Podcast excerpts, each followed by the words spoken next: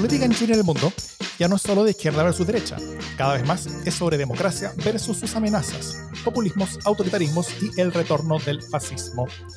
Las amenazas a la democracia crecen y tienen sus espacios medios. La defensa, promoción y proyección de la democracia también merece los suyos. Ese es nuestro objetivo. Soy Jimena Jara, desde frente al Parque Balmaceda a oscuras. Yo soy Pia Mundaca, desde la zona iluminada del Ceres Real. Yo soy Davor Mimisa desde Plaza Italia, donde está todo muy iluminado y donde el metro volvió a abrir. Y esa sí que es una nueva normalidad que sí voy a apoyar. Esto es Democracia en el SD.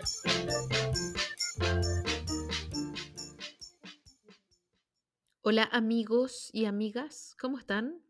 ¿Me echaron de menos? Hola, te echamos de Te menos. extrañamos ¿Dónde mucho. Sobre todo en la última sección de nuestro programa. Ahí nos dolió en el alma ese vacío.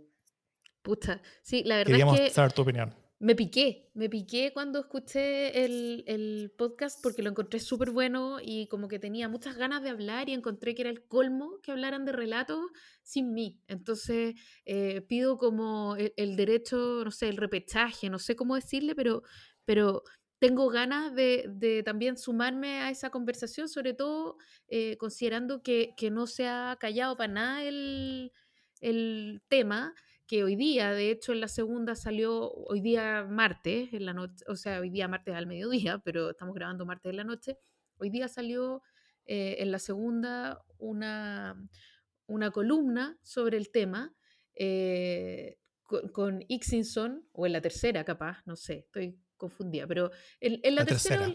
Ah, ya, en la tercera salió una columna sobre Isixson. Entonces, eh, el tema aquí es por qué postergar el plebiscito. Y ustedes lo dijeron muy bien, hay como un intento de aprovechar eh, la mano, digamos, la mano sanitaria o la contramano sanitaria para justificar la postergación de un plebiscito que, que ya está postergado, eh, que está pactado y que surgió en un contexto económico y social súper fuerte, ¿no?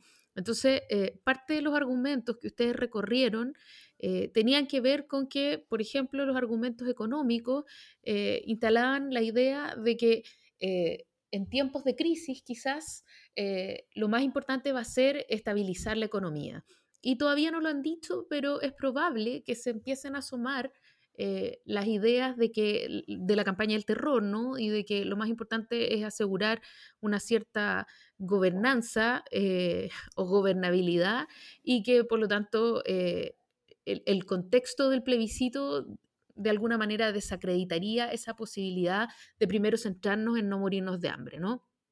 Eh, y, y lo- los argumentos que ustedes dieron a mí me parecen súper contundentes, pero sobre todo quiero rescatarlos en el sentido de que ellos, eh, cuando digo ellos quiero decir la derecha o cierta parte de la derecha para ser súper justa, porque no es toda la derecha la que está en ese empeño, eh, Sí, busca... es parte pequeña, o la mitad. Es claro, es una parte pequeña, efectivamente, y, pero quieren instalar la idea de que, de que la constitución es algo accesorio en este momento, ¿no? Que, en el fondo, frente al tremendo desafío que tenemos sanitario y económico, eh, el plebiscito por una nueva constitución es algo que puede esperar.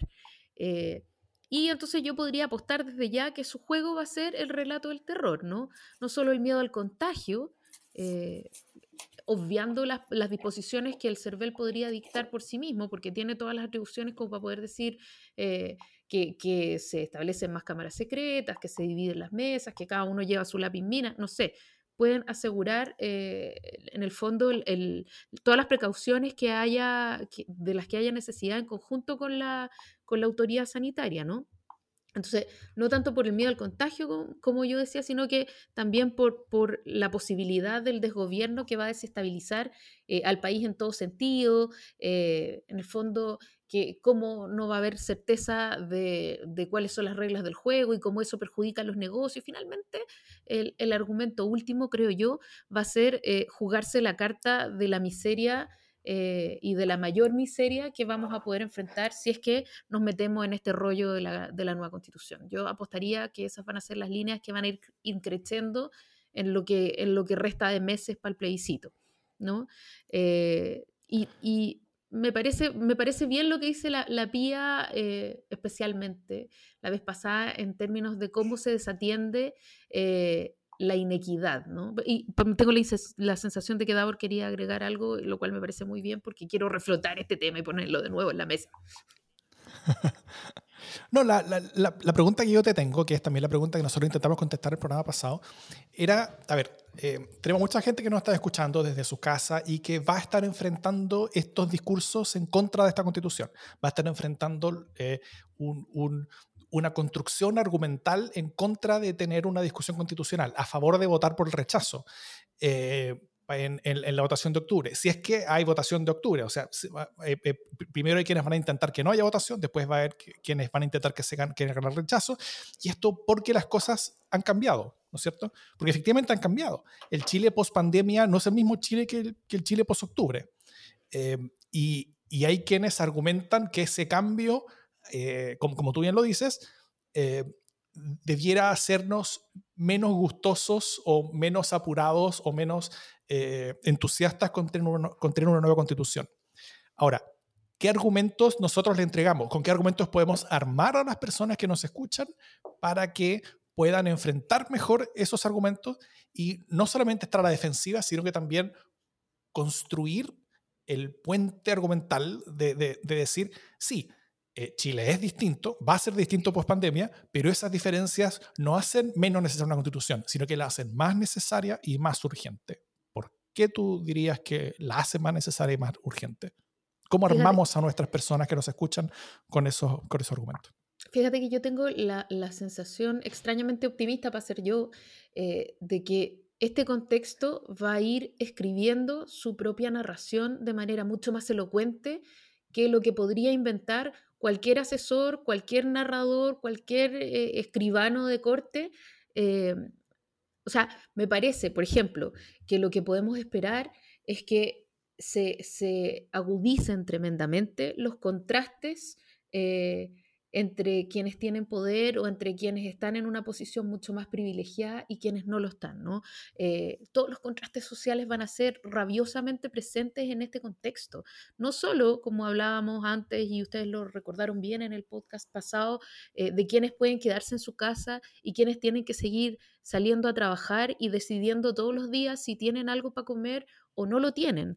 Eh, si, si, tratan de, cultivar algo de plata para poder recoger a fin de mes o si se cuidan en su vida, ¿no?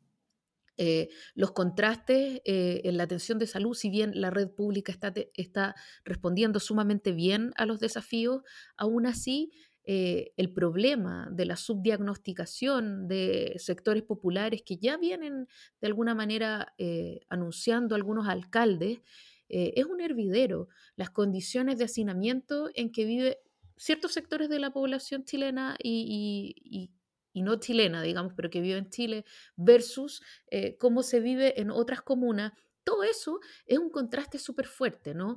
Eh, la, diferencia entre quienes están suspendidos eh, no están recibiendo sueldos por sus trabajos y se están gastando sus propios ahorros versus eh, quienes están repartiéndose utilidades, eh, que lo vamos a hablar más en extenso en un rato, pero todo eso agudiza el contraste y, y, agudiza y yo creo le prende fuego a las razones por las cuales originalmente eh, surge el estallido. Y si bien el contexto es súper más difícil y, es efectivamente muy distinto, eh, me parece a mí que es un contexto que por la fuerza de las cosas más nos acerca a una nueva constitución que nos aleja. ¿no? Recordemos que eh, los grandes avances de derechos y los grandes avances democratizadores han surgido precisamente en contextos de crisis. ¿no? Entonces, esta idea de que la crisis no es un buen paraguas para ampliar la democracia o para mejorar la democracia, me parece que es exactamente lo contrario de lo que la historia nos muestra. O sea, eh, justamente los contextos más críticos son los contextos en los que es más posible que haya grandes saltos en términos de cómo, eh, de, lo que se exige y, de, y del diálogo que es necesario establecer con con un pueblo enojado eh, o que necesita mm. em, que necesita nuevos contextos, ¿no? Y aquí, eh, solo una cosa más antes de, preguntarles cómo lo ven ustedes, eh, me parece que los meses que vienen son meses en que las instituciones se van a ver tremendamente tensionadas, van a tener que rendir examen frente a la ciudadanía, ¿no? Y ya no estoy hablando solo del gobierno, que obviamente, o, del, o del Congreso, sino que eh, estoy hablando de instituciones como el Ministerio Público, como la justicia en general, como la Fiscalía Nacional Económica eh, va a abordar ciertas problemáticas, eh, el CERVEL, la Contraloría, el Tribunal Constitucional, es decir, estamos hablando de un contexto en el que vamos a ver súper de cerca y de manera súper crítica cómo se van a ir comportando todas nuestras distintas instituciones, dónde están eh, las piernas cojas de nuestra democracia y dónde hay que empezar a, discutir, ¿no? No sé cómo lo ven ustedes. Yo soy una apasionada y creo que hay un montón de razones que se van a ir mostrando a sí mismas. Eh, yo estoy de acuerdo con la Jime. Yo le he dado vuelta a este tema porque, porque me sorprende eh, la mala estrategia de las personas que promueven que caiga el plebiscito. Que caiga el plebiscito los vuelve a poner en el mismo escenario el 18 de octubre. Y yo no sé qué, también podrían ellos sortear lo que sucedió durante ese tiempo. Eh, el acuerdo que permitió que tengamos el plebiscito fue una salida institucional en un momento de crisis institucional. Eh, y si yo estuviera de ese lado de la historia que, que gracias a Dios no estoy, eh, haría todo porque el camino obviamente sea lo más institucional posible. Me pasa además con la estrategia de boicotear el plebiscito, que, que harto eso hablamos con Dado la semana pasada, pero eh, nuestro país viene con una crisis de representatividad hace mucho rato. Eh, no, no es algo que sucedió el 18 de octubre, sino que lleva varios años. Eh, en general, en nuestro país hay una creciente desafección por el juego democrático. La predilección por la democracia como un régimen ideal ha ido, ha ido cayendo en comparación a otros países de la región. Los partidos políticos han perdido mucha cercanía con la sociedad y la suma de todos estos factores eh, obviamente deja que deja como a la luz condiciones muy proclives para liderazgos anti-establishment. Y yo creo que nadie, nadie quiere eso. Eh, yo creo que el sector más de, como que promueve la caída del plebiscito tampoco, tampoco ni siquiera ve eso, pero la única posibilidad que hoy día nosotros tenemos para hacer frente a esta crisis política, para enfrentar la crisis de legitimidad y finalmente para ir reconstituyendo niveles razonables de confianza eh, ciudadana, es enfrentar una discusión sobre las reglas del juego democrático y lograr que en esta discusión de las reglas del juego democrático puedan sumarse la mayor cantidad de actores. Entonces, si yo fuera un actor político independiente del espectro en el cual esté, pondría todos mis esfuerzos en sumar a la mayor cantidad de personas en este momento de redefinición institucional, considerando en la crisis que estamos. Como, si no logramos que se sume gente, que enfrentemos esta desafección entre la ciudadanía y el poder, que una desafección que le pega a todos, eh, la estrategia me, me parece eh, realmente pésima y, y con efecto no solo a largo plazo, sino que a mediano plazo eh, realmente, realmente muy, muy grave. Estoy muy de acuerdo con todo eso. Lo que sí tal vez a mí me gustaría ir un poco más allá. No sé si la Jimmy quiere como redondear eso antes de que yo me vaya, me, me, la pelota ligeramente a otra parte de la cancha. No, no, no, quiero escucharlo. ¿No? Eh, em, yo creo que la pandemia sí va a cambiar sustancialmente la naturaleza de la discusión constitucional. ¿ya? Sin pandemia el eje de discusión probablemente habría sido sobre derechos sociales y redistribución en torno a nuevos servicios públicos. Em, yo creo que post pandemia vamos a estar viviendo probablemente en una larga crisis económica con mayor desempleo, con un Estado mucho más endeudado que el que teníamos al inicio del año.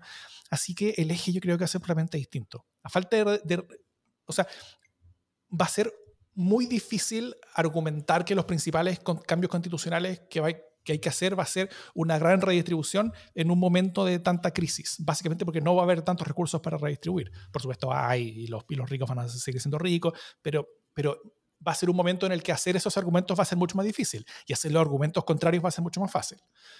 Eh, entonces, a falta de redistribución de corto plazo como objetivo razonable de una nueva constitución, se, necesita otro eje de radicalidad del proceso, porque el proceso constitucional tiene que ser radical en algunos sentidos.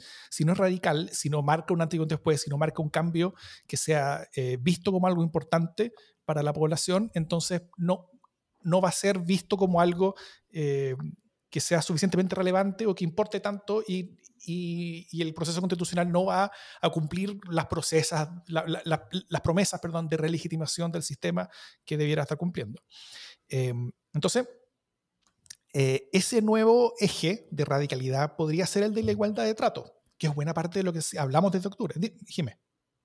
Sí, fíjate que yo, eh, estando de acuerdo con, el cambio que puede tener la naturaleza de la conversación o los focos específicos que se hagan en un tipo de redistribución u otro, fíjate que creo que mm. el, eje sigue estando en la justicia, ¿no? O sea, el primer, el primer gran reclamo de la ciudadanía fue basta de abusos. ¿No? Eh, eh, el, primer gran consenso es el abuso y, el abuso tiene que ver con la redistribución, o sea, tiene que ver con ellos se quedan con todos nosotros con nada, pero por otro lado tiene también que ver con eh, ellos se pagan a sí mismos y a nosotros no nos pagan. tiene que ver en el fondo con cómo, con, lo que decía la PIA, con cómo distribuimos los riesgos.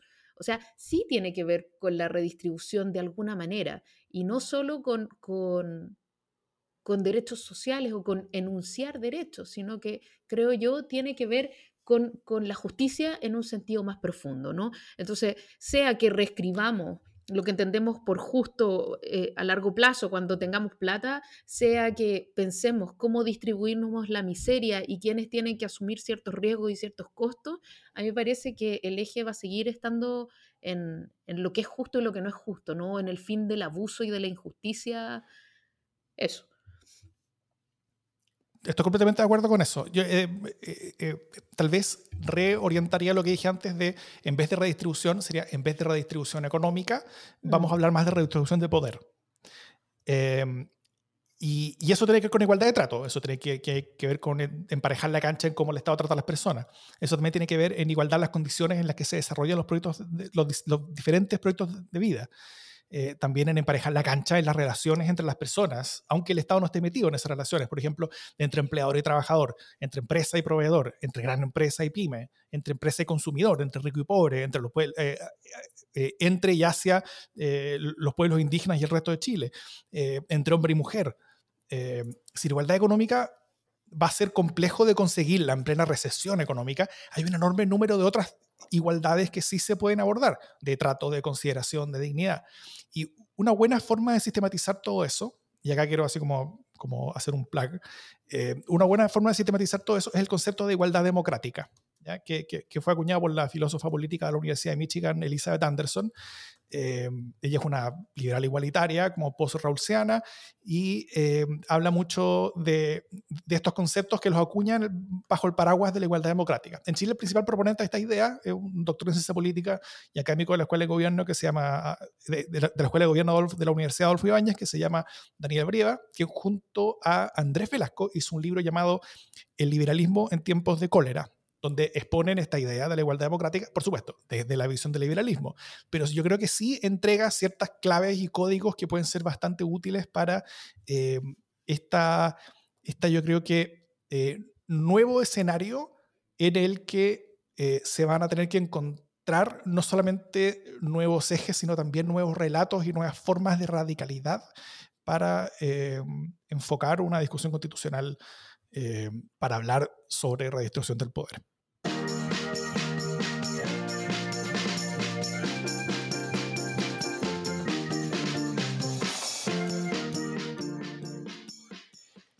Contexto. Hoy se suman eh, a esta hora, de hecho estamos grabando un poquito después de las 10 de la noche del martes 5 de mayo, Em, hoy se suman a esta hora, hace un rato, hace 50 minutos, se sumaron Quilicura, Cerrillos, Recoleta y la zona sur de Santiago a la cuarentena, además de Antofagasta y Mejillones. Hay 20 comunas en total entre cuarentena y restricciones. Em, más de 3 millones de personas no pueden moverse libremente en Chile porque tienen algún tipo de restricción en su hogar. Em, entonces, durante el fin de semana, eh, perdón. Lo que sabemos en los últimos días es que los casos de la, de la enfermedad han aumentado explosivamente, ¿ya? Y el gobierno está volviendo a cerrar las cosas. Ha habido un cambio de relato bastante fuerte. Antes se hablaba sobre eh, la nueva normalidad o el retorno seguro. Hoy estamos hablando de la batalla de Santiago, ¿ya? Em, lo que sabemos es que los casos han aumentado explosivamente. Son hartas las cosas que pueden influir en un alza de casos confirmados como la que estamos viendo. Eh, hay tests focalizados a públicos de riesgo, eso es súper claro. Hay contagios también en barrios con mayor hacinamiento. O sea, los casos están pasando de barrios donde las personas estaban más separadas entre sí y están llegando ahora a barrios donde las personas están más juntas entre sí, con lo cual eh, las mismas conexiones entre personas generan más contagios ahora de los que generaban antes. Parte probablemente parte importante de los contagios que se han estado viendo, o del aumento de contagios que se han estado viendo, se debe a cosas como esa. Pero es difícil pensar que el discurso triunfalista no sea una de las causas también. Eh, nueva normalidad, retorno seguro, apertura de malls, la vuelta a clases presenciales de los colegios, la vuelta de los funcionarios públicos a trabajar en sus oficinas, mesetas epidemiológicas, cafecitos. Eh, las señales, lenguaje, símbolos y ánimos que son enviadas por la autoridad son tanto más importantes que las restricciones que la misma autoridad impone.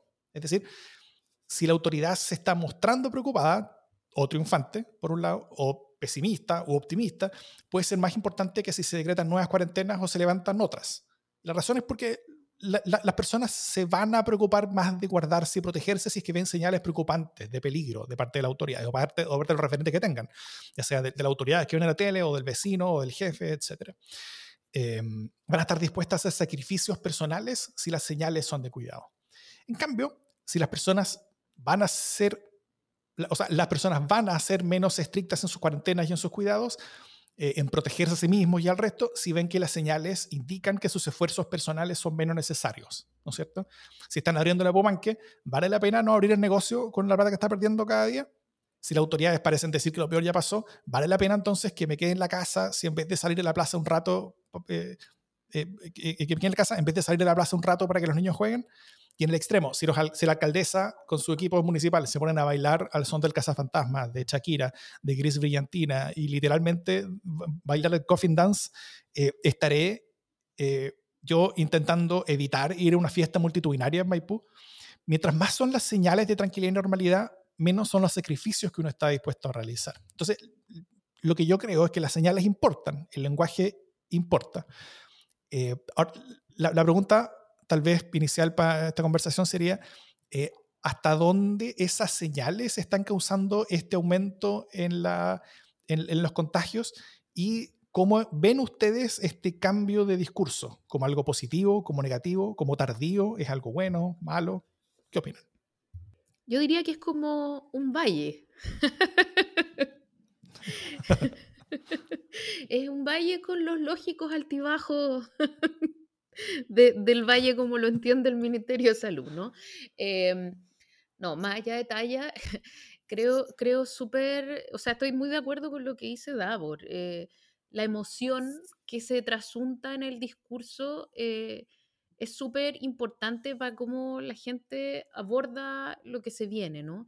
Yo tengo la sensación de que las primeras semanas, cuando recién hubo los primeros casos, eh, y ante la, rápida decisión de suspender las clases y, estas como puestas en escena eh, muy adecuadas, creo yo, en general, de decir, eh, estamos en, etapa 1, estamos en etapa 2, está pasando esto, o sea, cómo va avanzando esto, eh, había la sensación de que efectivamente estábamos todos más o menos en peligro, ¿no?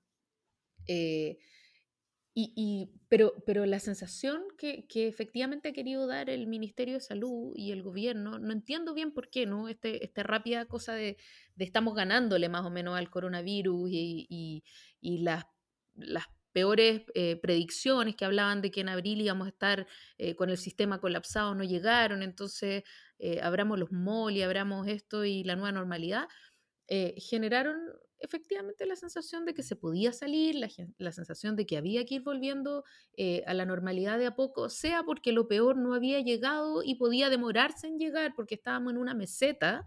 Eh, y por lo tanto, si esta cuestión va a durar hasta septiembre, mira, sabéis que me quiero ir a dar una vuelta. Eh, ahora que la cosa no está tan negra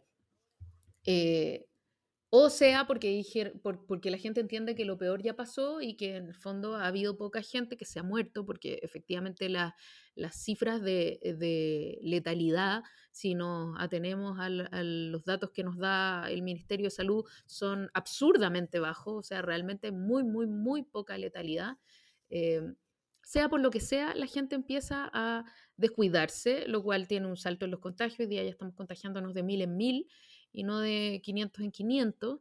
Quizás eh, cuando la gente esté mm. escuchando este podcast ya vamos a ir en mil, de 1500 en 1500, o sea, no sabemos exactamente cuál es la progresión. Eh, y, y, lo más preocupante es que el contagio ya llegó a las zonas más populares, que es donde hay más hacinamiento y donde probablemente más se acelere eh, el contagio. Entonces, claro, rápidamente pasamos del discurso del abramos los malls al no, no podemos abrir los malls y del rápidamente tenemos que ir a clases a no vamos a ir a clases todavía. Eh, y ahí, ahí efectivamente yo estoy con mi presidenta Isquia en la idea de la ambivalencia que ha mostrado el gobierno y que la gente no sabe bien a qué atenerse, porque no hay un discurso claro, no hay eh, una bajada de línea respecto de qué esperar y sobre todo, y más grave, no hay confianza eh, en Mañalich, no hay confianza en el gobierno, no le creemos ni que estamos bien, ni le creemos que estamos mal. Eh, y, en esa actitud ambivalente en la que uno un día dice, ¿sabes qué? Soy la única imbécil que está en cuarentena, así que voy a ir a comprar la verdura. Eh, y al día siguiente uno dice, no, realmente esta cuestión está muy negra y si salgo me voy a contagiar. O sea, esta, esta, porque también eso provoca actitudes ambivalentes en la gente, ¿no? en, la ciudadanía. Y creo que eh, en esa actitud errática, en esa, en esa actitud ambivalente, vamos a entrar al invierno. Y eso es súper crítico, porque fíjate que eh, estamos hablando únicamente del coronavirus, pero la vacunación no se ha acelerado, tenemos muchos niños sin vacunar, tenemos mucha población sin vacunar y esta idea de que todos los pacientes en riesgo ya tenían que estar vacunados y no lo están, eh, hace que entremos en una condición súper crítica al, invierno, porque los inviernos son complicados en Chile sí o sí. Eh, y eso parece que se nos está olvidando, porque tenemos ventiladores de reemplazo y tenemos un montón de cosas, pero resulta que igual todos los inviernos Chile está a plena capacidad. Entonces, si Chile todos los inviernos está a plena capacidad con la reconversión de camas que hace, con la disponibilidad de ventiladores mecánicos, etcétera, etcétera, etcétera, eh, ¿qué va a pasar este invierno cuando ya estamos eh, forzando la máquina y cuando han llegado 72 ventiladores? Eh, ¿es realmente lo que necesitamos para reforzar el sistema de salud? ¿Qué pasa con los, con los pacientes pediátricos? Porque resulta que los ventiladores que se usaban en pacientes pediátricos hoy día se están reconvirtiendo para apoyar la ventilación de pacientes específicamente de tercera edad que puedan tener bajo peso. ¿Qué va a pasar cuando los niños empiecen a necesitar esos ventiladores de vuelta, por ejemplo? Eh, ¿cómo, vamos a responder? ¿Estamos listos? Eh, y, yo creo que esas respuestas son súper graves. Y, creo también, tristemente, y aquí a lo mejor voy a decir algo súper pasado de rosca, como es mi costumbre, eh, que el gobierno está súper centrado en las cifras del COVID, que es lo que todos estamos mirando, pero está chuteando para el córner las otras cifras que se van a venir, las cifras del sincicial eh, y sobre todo las cifras, lo han dicho varias personas expertas en salud, eh, las cifras de mortalidad asociada a pacientes crónicos. O sea, pacientes crónicos que no se están haciendo sus controles, pacientes crónicos que no se están tomando sus remedios porque les da miedo ir a sus controles, les da miedo ir al hospital, les da miedo ir al consultorio porque no quieren contagiarse. Entonces hoy día una persona hipertensa que normalmente va a retirar sus medicamentos al consultorio, probablemente no está yendo al consultorio a retirar sus medicamentos. Entonces, eso hace un, en el fondo desvía la atención. Siento yo que el gobierno está haciendo un pase de magia en el que nos tiene a todos preocupados de esto que está ocurriendo en el COVID, pero mientras tanto no sabemos qué está pasando con toda la situación sanitaria en general. Y, y, mi pregunta es si esta ambivalencia no va a ser mucho más grave la crisis que se viene en el invierno. Eh, a mí me pasan dos cosas con, este, eh, con esta bipolaridad discursiva. Como, primero es que la ambivalencia de parte de las autoridades gubernamentales ha sido de un nivel de brutalidad que es que pasamos de el hashtag nueva normalidad, hashtag retorno seguro a eh, la batalla de Santiago. Ese es el nivel como de extremos en los que nos movemos y no en horizontes temporales de un mes a mes, sino que realmente de un par de días... dentro, de la misma semana. Dentro de la misma semana nos animamos a retornarnos a, a retornar a la normalidad y después de nuevo estamos en guerra.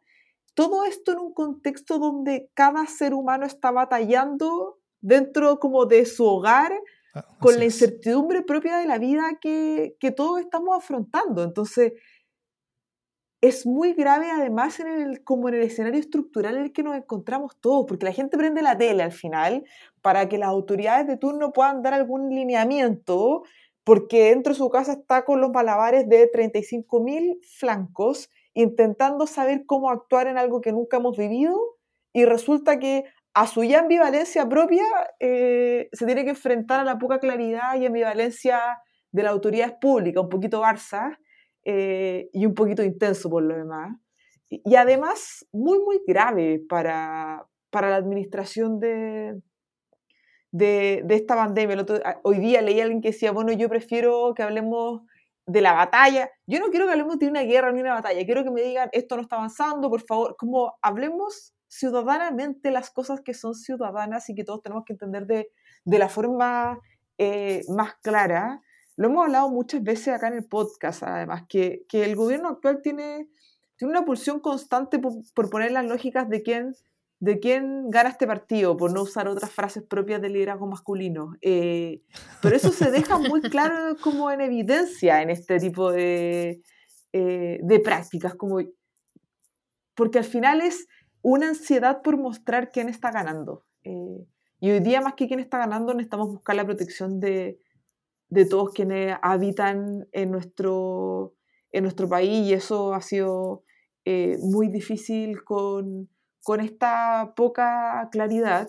Sumar que hoy día 22 alcaldes firmaron una, 22 alcaldes de la región metropolitana firmaron una carta eh, pidiendo eh, cuarentena obligatoria, pidiendo mayor fiscalización, pidiendo además más apoyo para las familias en situación de vulnerabilidad porque se han dado cuenta que esto que la subsecretaria decía que era como abrir y cerrar la llave, ha dado señales equívocas en muchos lugares y obviamente los municipios mm. no tienen las potestades para, para ir enfrentando la situación. Y ahí yo, como yo soy una eh, entusiasta y en general institucional persona rogando que el gobierno lo haga bien, pero pero nos los pone muy difícil en este tipo de prácticas eh, tan, tan, pero tan poco claras. Sí, yo veo una, una, inconsistencia de fondo y yo creo que tiene que ver con la estrategia. o sea, la estrategia simplemente no está cuajando y yo creo que eso tiene una razón un poquito de fondo. El gobierno ha dicho una y otra vez que su objetivo no es que la enfermedad desaparezca, ¿no es cierto? El, el objetivo del gobierno no es eh, igualar lo que hizo Nueva Zelanda, sino que es lograr Em, es, contener la enfermedad, cosa de evitar que los, que, los centros de salud se vean sobrepasados, evitar que las muertes se exploten, pero, y, lograr la mayor inmunidad posible, ¿no es cierto? Eh, buscar que en, un largo plazo de tiempo la mayor cantidad posible de la población eh, se enferme e, eventualmente, eh, teniendo todos la capacidad de poder contar con los servicios de salud que les permiten tener el, mejor tratamiento posible y disminuir al mínimo el, número de muertes. Y mientras mayor sea el número de enfermos, mayor va a ser el, número de personas que van a tener inmunidad y más rápido y más pronto vamos a poder volver a la normalidad. Eso es como, como, como la estrategia en general. Y al mismo tiempo, el gobierno está demostrando que no está dispuesto a sufrir todos los costos económicos que ha estado sufriendo el país eh, este último mes y medio más o menos en los que hemos estado bastante encerrados. Eh, pero ¿por qué no? Todo esto no cuadra, es porque eh, ambos objetivos son un poquito contrarios entre sí. Si es que tenemos mil contagiados al día, con, lo cual ya estamos más o menos al ras de, la capacidad de nuestro sistema de salud sin que, sin que colapse en términos de los casos graves, los casos que van a ventiladores, etc., nos vamos a demorar 23 años en que la mitad del país haya contraído la enfermedad. Si asumimos que un tercio de los casos son, son confirmados nomás, es, eso baja como 8 años. ¿ya? Eh, es muy esperable que la vacuna, si es que llegamos a tenerla, eh, la, tengamos en menos de ocho años más. Claramente va a ser uno, máximo dos años tal vez. Eh, pero en las condiciones de semi-cuarentena que han permitido esta contención y relativa estabilidad de la enfermedad, porque si, si, asumimos que estas como semi-cuarentenas que hemos tenido, eh, eh, de cuarentenas localizadas, que se abren, que se cierran, en, algunas partes como que ha permitido contener más o menos esto, al menos mientras las señales eran de preocupación, después cuando las señales fueron más, más de relajo, la cosa se anduvo desconteniendo y, y, desmadrando, desmadrando em, en, las condiciones de semi-cuarentena que han permitido esta contención y relativa estabilidad, el costo después de un mes y medio parece ser ya demasiado grande. Entonces, ¿cómo se espera durar años de semi-cuarentenas manteniendo los casos graves más o menos al filo de la capacidad del sistema de salud? Eso no, no, tiene mucho sentido. El objetivo de mantener a la enfermedad a raya sin colapsar el número de ventiladores es incompatible con la pulsión de volver a abrir rápido el país países que abren son los que han derrotado la enfermedad, al bajar sus casos hasta niveles que sean controlables en términos individuales. ¿ya? Eso es eh, Nueva Zelanda, Corea del Sur y algunos países de Europa desde ya. Eh, eso implica cuarentenas duras, nacionales, de varias semanas, incluso un par de meses. Esos son costos económicos mucho más duros que los que hemos vivido hasta ahora. Eh, Chile no parece dispuesto a sufrir las consecuencias económicas de esa cuarentena dura, pero tampoco parece dispuesto a mantener los costos económicos de mantener esta semi-cuarentena mucho más y tampoco parece estar dispuesto a asumir los costos en vida de simplemente dejar que la enfermedad siga su curso y colapse el sistema de salud, multiplicando varias veces el número de muertos. Entonces, el camino que queda ante esas negativas es inexistente. No existe ningún camino posible que es, eh, donde, donde uno no, no incurra en ninguno de esos tres costos, ¿no es cierto? Hay que elegir. O tenemos cuarentena dura o asumimos que este estado de cierre va a ser de meses, sino de años, o asumimos muchísimas más muertes. No queda otra, es uno de los tres caminos. Y, el discurso del gobierno no cierra, porque el discurso está inventando que podemos simultáneamente em, eh, empezar a abrir el país sin aumentar las muertes y sin incurrir en más costo económico. Ese caso no existe. Estoy de acuerdo contigo y solo quiero agregar que quizás hubiera habido una ventana eh, como para poder pensar que se podía consolidar algo parecido si es que el gobierno hubiera puesto todos sus recursos, sea en traer una millonada de ventiladores, sea en construir una millonada de ventiladores, para poder decir, ¿sabéis qué? Eh, vamos a salir a esta, comillas, nueva normalidad, pero no sé, vamos a asegurar el ventilador mecánico que la gente necesite a todo el mundo. Eso tampoco se está haciendo. O sea, convocaron a un concurso Corfo eh, con planos de ventiladores y en, no sé, dos meses más van a ponerlo en práctica. Eh, en dos meses más vamos a tener un montón de gente eh, recuperada, entre comillas, recuperada en el cementerio general o en el cementerio metropolitano. Entonces, eh, la sensación que yo tengo, estando de acuerdo con todo lo que tú dices, es que no solo no son capaces de tomar una opción, eh, sino que además las oportunidades que tienen para construir este relato ambivalente y decir, ¿sabéis que nosotros vamos a hacer un caso único? Eh, y, jugársela por ese caso único, tampoco las toman, ¿cachai? Entonces es una locura con patas, creo yo.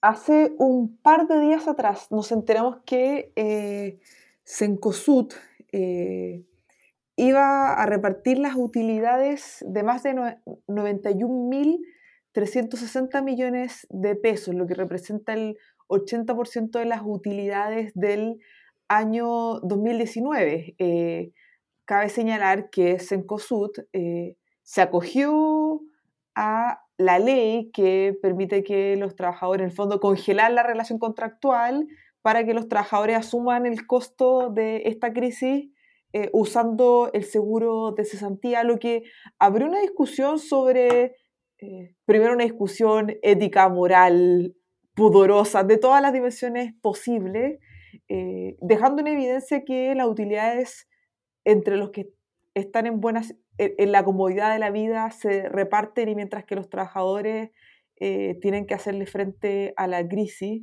Y además dejó entrever eh, las debilidades de la ley que se, que se había aprobado, porque finalmente fue una ley que salió del Congreso donde eh, el, el, tema de la repartija de utilidades no fue algo que se consideró hoy día, ayer. el senador Felipe Cast, por el caso Sencosud, que, que entre otras de las personas que salieron a, reprocharlo fuertemente estuvo el ministro de Hacienda. El senador Kass nos decía que uno esperaría que un elemento central del sistema capitalista sea el uso de la ética, que yo siento que casi que es como pedirle eh, un favor a las empresas, algo propio de algunos para la relación con, con el mundo empresarial, pero obviamente abre de nuevo una tensión constante de cómo de, de quienes asumen el costo de esta crisis, eh, de quienes se eh, siguen enriqueciendo y también del el enorme desafío en un modelo de desarrollo que no logra generar una relación distinta entre, entre empleadores, empleados y Estado, que yo creo que es una debilidad que tiene nuestro país hace mucho, mucho tiempo, pero en momentos como este se hace aún eh, más grotesco. Sí, estoy de acuerdo contigo, Pía, y, y fíjate que tengo casi una pregunta. No sé si ustedes me la pueden eh, contestar o alguien en Twitter amablemente. Yo no soy eh, economista, no soy contadora, pero sí soy socia de una pyme. Eh, en mi pyme, a lo mejor lo hacemos pésimo, pero lo primero que hacemos cuando recibimos un ingreso es pagar los costos fijos. Eh, y los costos fijos incluyen sueldos, incluyen eh, arriendo, incluyen cuentas, eh, y cuando terminamos de pagar nuestros costos fijos, es cuando podemos decir cuánto es la utilidad y repartirla. Entonces, las veces que hemos repartido utilidades, que, que no han sido tantas, pero tampoco han sido tan pocas, lo hemos hecho después de pagar todos nuestros, todos nuestros costos fijos. Entonces, explícame cómo, si los sueldos son un costo fijo eh, y, teóricamente no tengo para pagar esos sueldos y por lo tanto me acojo a una ley de protección del empleo que no me tensiona ese costo fijo porque no estoy llegando a ese costo fijo, ¿cómo mierda tengo plata para repartir mi utilidad y de dónde sale esa plata si no es de la plata de los sueldos que no están pagando. Explícamelo, por favor, que alguien me lo explique, que sea economista, que sea experto, de dónde mierda sale esa matemática. Ojo, ojo que ellos se repartieron eh, el 80% de las utilidades cuando, como, porque algunos decían, no, que no pueden reunir a todos los accionistas para generar esta modificación, pero, pero legalmente con un 30% estaban. Hay un 50% que no había para qué. Sí.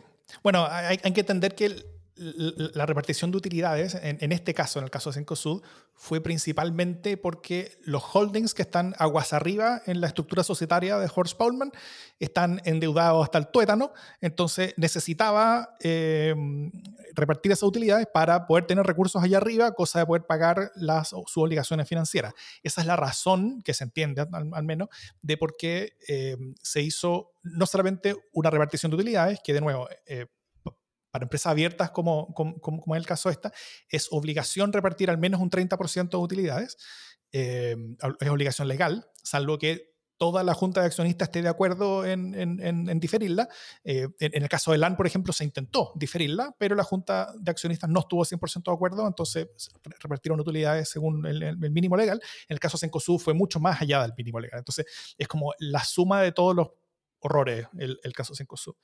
El punto yo creo que es que eh, y a ver, eh, y, como, como, respuesta a la, pregunta de la Jime, la razón de por qué no pagaron sueldos y en vez de eso repartieron utilidad es que les dieron una oportunidad, les dieron una puerta a, no, a, poder no pagar sueldos, a poder ahorrar recursos eh, laborales porque esos sueldos, en vez de salir del bolsillo de la empresa, salen de los ahorros de los mismos trabajadores en su fondo de, de, de seguro de cesantía. El punto es que el darle a las empresas el poder de activar los ahorros de desempleo de sus trabajadores ante la decisión de la misma empresa eh, es algo increíblemente extraordinario, cuyas complejidades no se vieron en el momento. En, el Congreso, está la, la, posición que tenemos, eh, eh, al menos en este caso, fue una posición entreguista, fue una posición ausente, que llegó y pasó esta ley nomás y al, parecer no la discutió en la profundidad que merecía. Esto es similar en gravedad o en seriedad al, acceder a los ahorros de pensiones de las personas, por ejemplo. Eso tiene consecuencias fuertes sobre cómo se entienden las relaciones de poder en la vida laboral de los chilenos. Por ejemplo, si imaginas si la cosa hubiera sido al revés, que los trabajadores tuvieran el poder de decidir sobre ciertos ahorros de la empresa, si, la, si, los trabajadores puedan decidir cuándo activar esos ahorros, cuándo eh, usarlos para su propio beneficio, ahorros que son de la empresa, en ese caso el criterio sobre inconstitucionalidad habría llegado al cielo, un criterio que en ese caso habría sido justificado. Pero eh, el que no haya pasado, el que no haya, habido un criterio similar en este caso, yo creo que dice bastante sobre cómo entendemos la economía y el poder. O sea, entendemos que el ordenamiento funciona para las empresas, pero no funciona para los trabajadores. Y eso es complejo y eso tiene consecuencias políticas duras. Yo entiendo que la intención de la ley era darle a las empresas en serios problemas una vía para no tener que despedir trabajadores que, la empresa valora, ¿no es cierto? Al poder suspenderlos en vez de despedirlos. Eh, mantenerlos en, una especie como de, como estado congelado, poder dejar de pagarle sueldo y que los mismos trabajadores tampoco se fueran inmediatamente a la miseria, sino que pudieran acceder a sus ahorros de, desempleo para continuar eh, al menos con una fracción de los salarios que tenían. Em, pero esa no fue la ley que se presentó porque lo que se presentó realmente fue una ley que abrió las puertas a que las empresas eh, pudieran tomar esa decisión con quien quisieran, en las circunstancias que quisieran, estuvieran en la situación económica que fuera. Eso porque no hubo ni límites ni condiciones, ni, condiciones algunas para el uso de esta extraordinaria oportunidad legal que el Estado le dio a las empresas. Y entregar tanto poder sobre las personas sin límites ni condiciones es pedir problemas una ley extraordinaria para salvar empleos era necesaria. Creo que eso es claro. Muchos países así lo han hecho, en muchas modalidades diferentes, pero no conozco ningún otro caso en que se haya optado por recurrir a los ahorros de los trabajadores como fuente de recursos para hacer ese salvataje. Creo que eso dice mucho sobre el tipo de economía que tenemos en Chile y nada bueno está diciendo. Desde cierto punto de vista, eh, esto, y en particular lo que hizo Sencosud, es expropiar los fondos de desempleo de los trabajadores para con esa plata hacerle eh, al mismo Horst Paulman un, un salvataje económico, un bailout. O sea, yo creo que ni Jordan Belfort, que fue el personaje del lobo de Wall Street, ni Gordon Gecko, que fue el personaje de Wall Street, juntos en un carrete completamente volado, con una, una mala volada de drogadura, se les habría ocurrido algo tan extremo como esto. ¿Se imaginan eh, ser los dueños de las principales empresas de Chile o los accionistas de esa empresa y, esforzarse por ganarse de esta manera el odio de toda la población para sacar unas lucas de corto plazo a portas de que se elabore una nueva constitución en Chile. El, creo que el nivel de cortoplacismo es bien apabullante y, y, no es explicado por interés personal en este caso. Yo creo que es pura ceguera. Eh, y, para terminar, la, la, rendición de cuentas o de responsabilidad yo creo que va a ser de más corto plazo. Eh, que, por ejemplo, una, una, reacción de los consumidores que, que, que, vea este tipo de acciones y que castigue a ciertas empresas que hayan hecho este tipo de cosas. Y, y, yo creo que, la, que, las consecuencias van a ser más rápidas que esa y harto más devastadoras. ¿Se acuerdan cómo hace un par de semanas nosotros discutíamos que en Chile se empezaba a hablar o que se iba a hablar pronto sobre el formato de ayuda desde el Estado a las grandes empresas chilenas? Eh, porque las grandes empresas habían quedado fuera como de los dos primeros paquetes legales, ¿no es cierto? Y que probablemente el tercero iba a incluir a las grandes, entonces se estaba discutiendo cuál era el formato, porque claro, tenía consideraciones políticas especiales. Hoy esa discusión se terminó. Es imposible que el Estado chileno entregue una ayuda cualquiera a las grandes empresas chilenas. Hoy eso es imposible, no, no, está en el escenario político. Intentar hacer eso por parte del gobierno sería plutonio radioactivo en sus manos, o sea, es algo no pueden aprobarlo y, difícilmente vamos a tener esa discusión antes que varias empresas grandes caigan. Eh, eh, hoy discutir sobre esos paquetes de empresas grandes eh, es completamente imposible y la oposición jamás lo pasaría en este caso. y con eso van a pagar justo junto con pecadores. Y yo creo que todos vamos a perder mucho por la ceguera de algunos. Sí, yo, yo también lo creo, pero sabéis que sobre todo creo que, lo que lo que está demostrando esto no es solo eh, cuál es el, tipo de economía que tenemos, sino cuál es el tipo de orden constitucional que se permite. Es decir, eh, o sea, a mí me parece que esto sí redunda en una discusión sobre la constitución y esto es también un argumento, porque eh, así como tú decías, el lloriqueo por inconstitucionalidad que habríamos tenido si es que los trabajadores pudieran determinar qué hacer con los ahorros de las empresas o con las utilidades de las empresas, del mismo modo es tremendamente eh, dramático que hoy día tengamos, por ejemplo, gente diciendo que el, que el Congreso impida el retiro de utilidades, es decir, hoy día la, oposición negó la posibilidad de que se retire el 30% de, de, utilidades, y ya tenemos gente eh, lloriqueando que es inconstitucional. Entonces, una cosa es inconstitucional, pero la otra, que es la contraria, es decir, meterle la mano al bolsillo a los trabajadores, eh, arbitrariamente, eso no es inconstitucional y eso habla de nuestra constitución, ¿sí? Porque, porque eh, cuando, los, cuando este sector de la derecha está hablando de que eso es eh, meterse en el derecho a la propiedad y hablan del derecho a la propiedad única y exclusivamente cuando hablan de sí mismos, pero no se meten y ni, les importa la propiedad de los ahorros de los trabajadores. Acaban de eh, expropiarlos, es increíble. Sí, y, además... Eh, el otro día estuve sapeando una cuestión increíble que, es sobre las AFP. No sé quién, quién lo hace, ¿no? Pero es como reforma la reforma, una cosita así en la iniciativa. Eh, y, y que, y que además es de una brutalidad porque ha ido cambiando el argumento. Bueno, no quiero hablar eh, de, esa organización, pero sí quiero hablar de cómo el argumento de no aceptemos que las AFP nos pasen nuestra propia plata porque eso es jugar en contra de la libertad del trabajador para decidir, no sé de qué libertad está hablando, y qué es lo que pueden decidir los trabajadores más allá de cuál es el fondo en el que son cocinados.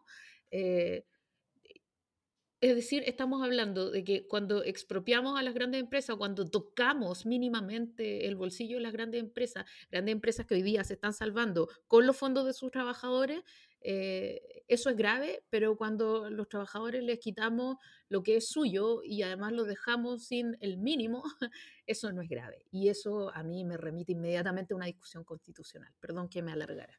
Eso es una desigualdad de poder. Es una demostración patentísima de que la cancha no es pareja y de que las cosas importan para algunos, las mismas cosas que importan para algunos importan mucho menos para otros. Y eso es un país injusto y eso efectivamente se ordena con una discusión constitucional.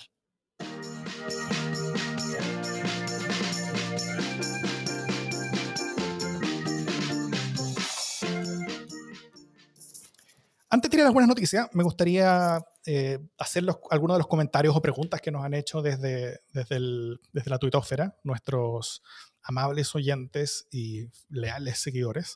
Nicolás Muñoz eh, habla sobre la incoherencia entre la nueva normalidad, la batalla de Santiago y la reprenda de mañana a la gente. Servido, Nicolás Muñoz. Lo hicimos. Eh, en parte, por tu recomendación, tocamos bien ese tema. Cumplido. Leoli, cumplido. Cumplido, señor. Carla Leoli habla sobre, claro, no, nos pregunta sobre el acceso y el manejo de datos fallecidos reales a nivel global país. Eh, ese es un temazo y yo creo que podríamos tocarlo la próxima semana, efectivamente. Y Francisco Santolesi también eh, habla de eso, como del manejo de los datos del Ministerio de la Ciencia eh, y también sobre el rol de los medios y el, y el, periodismo. Esos son temas que nos quedan pendientes para la próxima semana. Buenas noticias. Oye, lo que está pasando en Nueva Zelanda me parece una tremenda noticia. Eh, bien. Así es. Bien por el pueblo hermano neozelandés. Eh, después de varios días con eh, cifras de un dígito de contagiados, el día de ayer no tuvo ningún contagiado. Y, y el espíritu también ha sido mesurado, ¿no? O sea, hubo un par de frases como de que el país había salido victorioso, pero sobre todo empujando a no tener prisa, a mantener el rumbo, a seguir la estrategia, a, a no descansar para que esto resulte bien. Así que anima a ver que hay países que están viendo la luz. Es una muy buena noticia, efectivamente, que algunos países están saliendo de esto. Pueden volver a tener recaídas en el futuro, pero esas recaídas van a ser en un contexto de mucho más control y seguridad y sin una explosión de casos como el que todos hemos estado viendo. Yo debo decir que Jacinda. no, no, no. Solo eh, ah. sobre la buena noticia de, la PIA, quiero decir que Jacinda Arden es sin duda una buena noticia para el planeta permanentemente. Así que me sumo a los aplausos. Sí, yo me sumo también. Y yo dejaría eso como una buena noticia, porque qué mejor noticia que en, una parte del mundo, en un país con el que muchas veces nos comparamos y aspiramos a ser y con el que tanto en común tenemos, mismos climas, eh, relación con pueblo originario. similar, claro, bueno. Eh, son, o sea, Nueva Zelanda efectivamente e, e, es, es, un objetivo a igualar en muchas áreas, en diversificación de la economía, en, en, la relación con los pueblos originarios también, donde otra cosa donde la constitución va a ser una gran oportunidad. Eso. ¿Algún comentario final? Que nos sigan comentando los temas que quieren que hablemos para que los podamos tocar el próximo martes en la noche los estamos leyendo eh, insaciablemente a través de nuestra cuenta Twitter y a través de cualquier tipo de forma en la que quieran comunicarnos. Recibimos palomas mensajeras, recibimos mensajes de humo eh, y felices recibiremos todos los mensajes que ustedes quieran entregarnos. Con eso, nos despedimos hasta la próxima semana. Chao. Que estén muy bien. Chao, chao. Chao, Jimé. Chao, Jimé. Chao. Ya había dicho chao. Ah, no, no he escuchado. Ya. Esto es Adiós. democracia en el SD.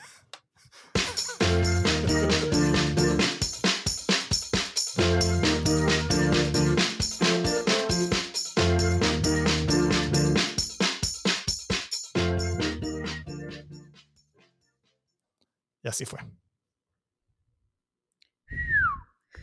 Costó igual de ahora. Ánimo con Estuvi- estuvimos cerca de no tener programa esta semana. Sí. Cerca. Pero se logró. Pero Mr. Gadget lo dio todo. Hacker acá. Hackerman.